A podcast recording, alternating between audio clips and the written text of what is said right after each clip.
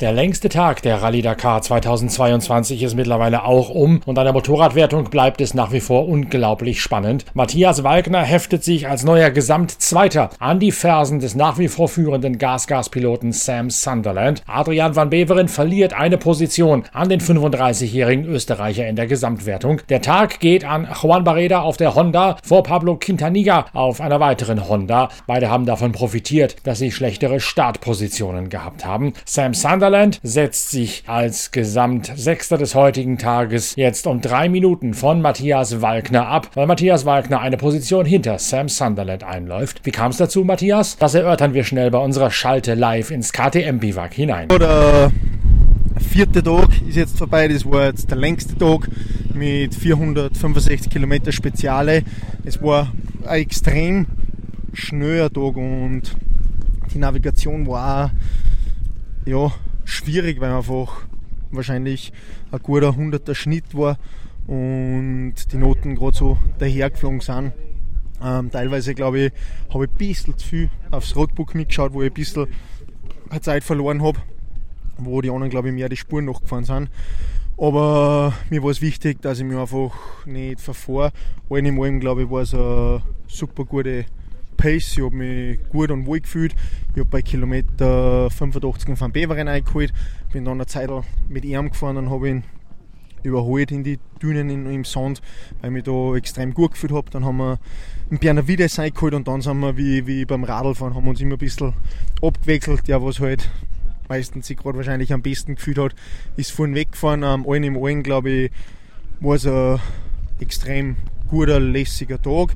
Ich hoffe, dass irgendwer noch vorhin reinfährt, weil ja, beim Fahren wegnavigieren oder so verliert man schon immer extrem viel Zeit und speziell wenn die Tage so lang sind und morgen wieder 400 Kilometer, da ist eine Viertelstunde gar nichts. Von dem her war sicher kein Nachteil, wenn zwei, drei Leute von reinfahren, aber wenn es nicht so sein soll und ich bin ganz vorn, kann ich auch gut damit leben und es ist erst der vierte Tag, es dauert noch alles sehr extrem lang, aber die Marschrichtung glaube ich stimmt und das Motorrad funktioniert gut. Ähm, wir haben ein bisschen was umgestellt von gestern, das tragt da seine Früchte. Jetzt müssen wir vorhin die Gabi noch ein bisschen adaptieren für die Storner, weil jetzt ähm, kommen wir vom Sound immer mehr in die Storner, aber allen im allen ja, stimmt die Marschrichtung. Einer der großen Glückspilze des heutigen Tages, zumindest wenn man sich sein Gesicht genau anguckt, ist Walkners Halbteamkollege Daniel Sanders. Chucky, der Australier auf der Gas-Gas, kommt nämlich mit einer richtig, richtig dick geschwollenen Lippe ins Ziel. Er liegt auf Platz 17 in der Tageswertung, hat ordentlich Boden eingebüßt, nachdem er ja am ersten Tag in Führung lag. Er ist zwar gesamt Vierter, allerdings jetzt schon mit sieben Minuten hinter seinen führenden Teamkollegen Sam Sunderland. Schnell wieder rein, live ins KTM-Biwak, denn Gas-Gas ist ja eine Schwestermarke von KTM. Daniel Sanders, eine Begegnung mit einem Boxer in der Wüste. Yeah, it was um yeah, it worked out not too bad the plan, but I caught the guys earlier than I thought. It was really tricky navigation at the start, at the refueling, and then uh, yeah, after this I uh, was leading the pack and we were trying to open the stage as fast as we could so we didn't lose too much time to the other guys.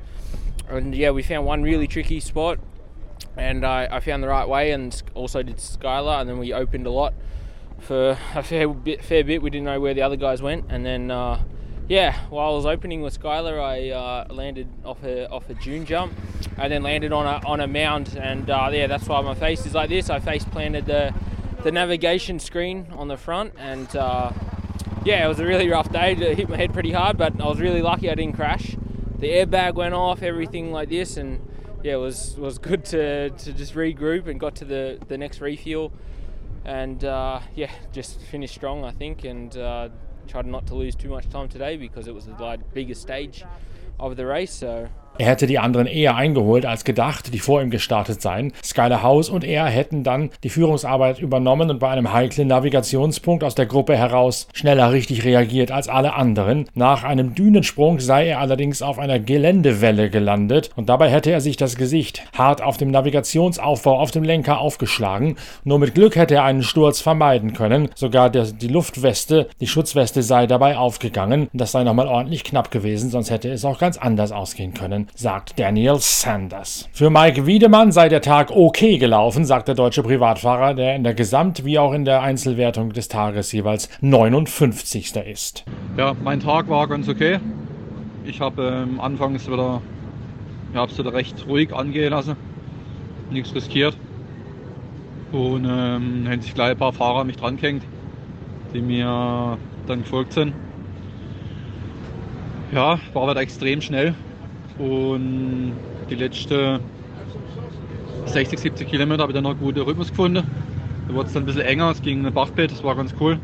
Habe mich dann ja, die letzten 5 Kilometer noch verzettelt bei der Navigation, habe dann noch ein bisschen Zeit verloren, aber im Großen und Ganzen war es okay. Ähm, ja, bin zufrieden und morgen geht's weiter.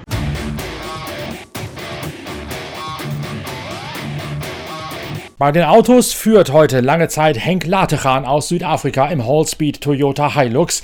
Dann montiert der 28-Jährige sich scheinbar auf Siegkurs die rechte Hinterradaufhängung ab und muss lange, lange draußen stehen bleiben. Generell ist das Terrain bei den Autos heute eher dafür angetan, wieder ein gleiches Kräfteverhältnis zwischen heckgetriebenen Buggies und Allradlern aus der T1 Plus Klasse wahr werden zu lassen. Kuba Pszegonski und Timo Gottschalk profitieren davon, dass erstens die Strecke anders gesteckt ist mit viel verschiedenem Fahrbahnbelag und Untergrund und dass zweitens der Sand auch noch deutlich komprimierter ist, nicht so tief und vom Regen durchmatscht wie in den vergangenen beiden Tagen. Das heißt, der Traktionsnachteil, den die Buggy mit sich geschleppt haben zu Beginn der Rallye, der ist heute nicht mehr gegeben. Trotzdem sagt Timo Gottschalk gab es auf der langen Etappe unglaublich viel zu arbeiten und auch wahnsinnig viel zu sabbeln für die Beifahrer. Warum, Timo?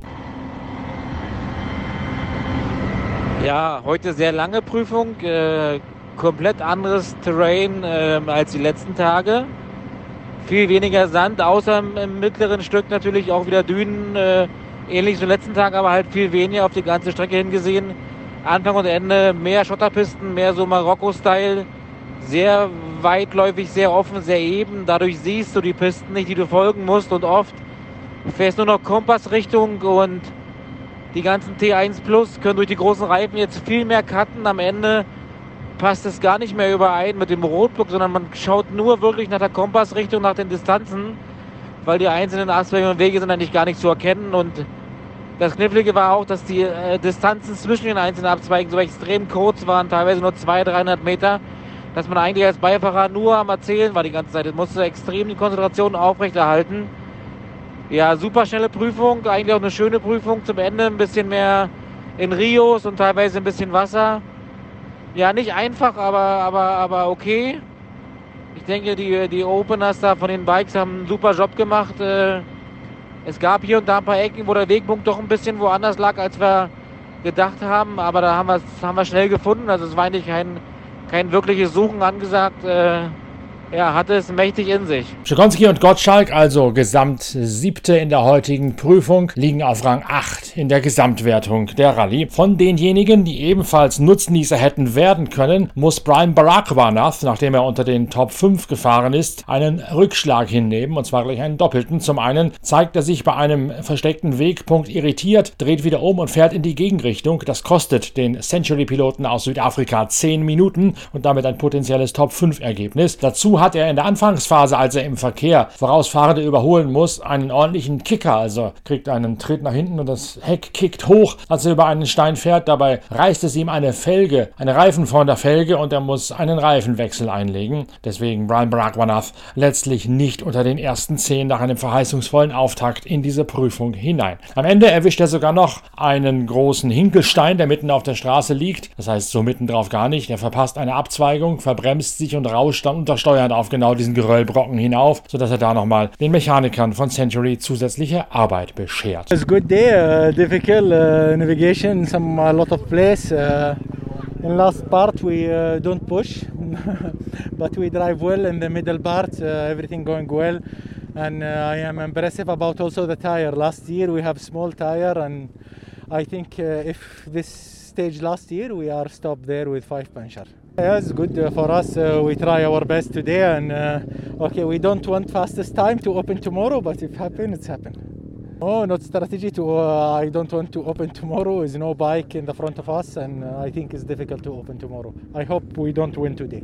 Nasser Al-Attiyah wird heute als Tagessieger geführt. Das allerdings ist nur die halbe Geschichte dieser Prüfung. Zunächst, wie gesagt, die lange, lange Führungsarbeit von Henk Latechan, dem Teamkollegen von Al-Attiyah.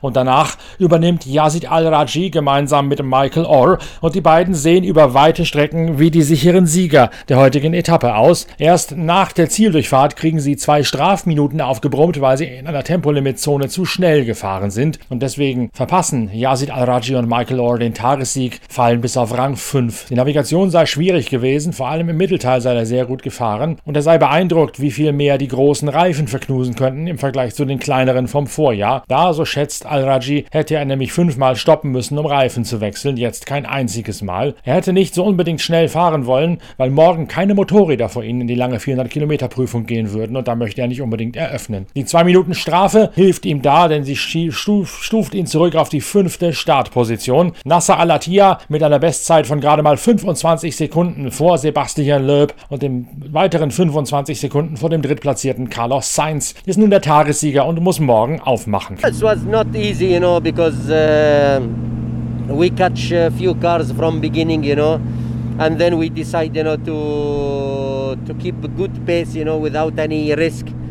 And the last part here you know was very very uh, difficult you know through the the the weight and uh, a lot of uh, navigation and uh, Matthew he did good job. Yeah uh, until now uh, we are uh, second in this stage I'm happy you know. Day by day we work very hard you know and we'll see still a lot of car coming you know but we need to see where we are I don't know what happened with Sab, you know, but uh, we try, you know, keep keep a good uh, bush without any risk. But but also uh, our our plan today not open for tomorrow because uh, tomorrow there is no bike, you know, and uh, this is will be difficult. And uh, but okay, to finish second today, I'm quite happy. Yes, I have Matthew, but uh, it's difficult, you know. But uh, okay, uh, we try to do our best tomorrow. Even we lose the time, we can start again uh, day after Gleich am Anfang hätte er ein paar Autos eingeholt, danach sei er auf Nummer sicher gegangen. Vor allem in den Wadis, also den ausgetrockneten Flussbetten, wo sehr viel Navigation für Mathieu Boimel gefragt gewesen sei. Alles laufe in die richtige Richtung. Er hätte morgen nicht eröffnen wollen, weil keine Motorräder da seien. Aber nun sei es mal so und selbst wenn er ein bisschen Zeit verliere und sich ein bisschen abstrudeln müsse, so sei er immer noch in einer sehr guten Ausgangslage im Hinblick auf die Gesamtwertung. Das kann man sagen, da nämlich führt Nasser Al-Attiyah mit Mathieu Boimel nun mit 38 Minuten und 5 Sekunden vor Sebastian Loeb und Fabien Lurquin. Yazid Al-Raji und Michael Orr schieben sich auf Rang 3 nach vorne vor Genil de Villiers und Dennis Murphy im Hallspeed Toyota.